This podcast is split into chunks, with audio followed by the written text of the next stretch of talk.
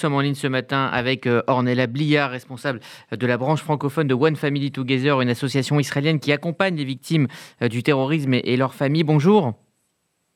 Bonjour. Merci d'être avec nous euh, ce matin depuis Jérusalem. Qu'est-ce que représente ce jour de Yom HaZikaron pour toute la nation israélienne?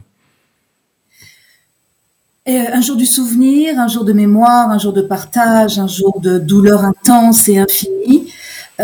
être avoir perdu un soldat, un enfant soldat ou, un mari soldat, avoir perdu un, proche de la famille dans un acte de terrorisme, c'est évidemment une souffrance qui se paye toute l'année, tous les jours, et qui est portée ainsi toute l'année, tous les jours. On se lève avec, on se couche avec.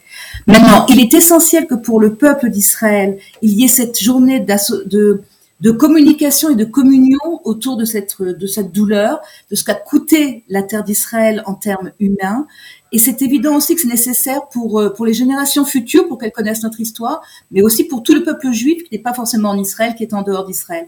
C'est quelque chose qui est, qui est unique et que tout Israël prépare depuis longtemps et que tout Israël vit avec une intensité euh, exceptionnelle. le, président Herzog a dit, c'était traduit tout à l'heure dans vos informations, que c'est une journée de pureté intense. Et c'est vrai que pendant une minute hier soir, pendant deux minutes ce matin, le pays va s'arrêter complètement. Le pays et les, les, gens sortent des voitures, les, les, les trafics sont interrompus, les écoles sont tous au garde à vous.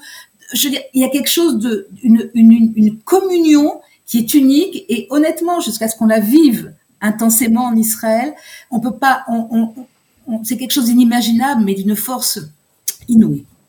Alors c'est aussi euh, extrêmement important euh, pour les familles. Euh, vous l'avez dit, c'est Yom HaZikaron toute l'année pour, pour les familles. Mais est-ce que c'est important pour les familles que vous accompagnez justement au quotidien d'avoir le, le, soutien de la nation pour cette journée? Bien sûr, bien sûr justement, ces familles-là sont très très isolées très vite. Même si au moment d'un attentat ou après qu'un soldat a été tué, vous avez des, dizaines d'inconnus ou de centaines, voire des milliers d'inconnus qui vont aller s'asseoir au Shiva ou venir dans les enterrements.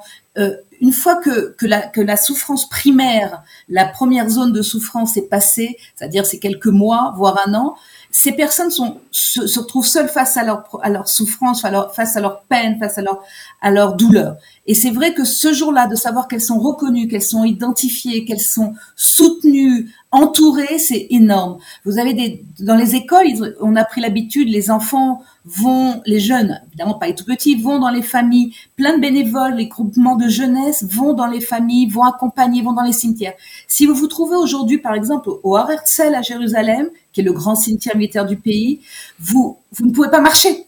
Vous êtes, il y a tellement de monde qu'on est soulevé par les autres personnes. Les groupes de jeunesse, la jeunesse qui est là-bas essentiellement, en dehors des familles, des soldats et de l'armée qui est représentée sur toutes les tombes de soldats, c'est la jeunesse, les écoles, les mouvements de jeunesse qui sont là, qui sont qui sont là à entourer les familles, qui vont de tombe en tombe, qui vont fleurir, allumer des bougies.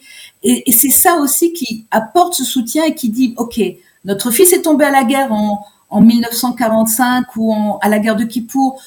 ma, femme a été tuée dans un attentat il y a un an. Et le peuple sait ce prix et le peuple est là et le peuple nous aime et nous entoure. Et c'est un fait. C'est pas une hypocrisie, c'est véritablement un fait.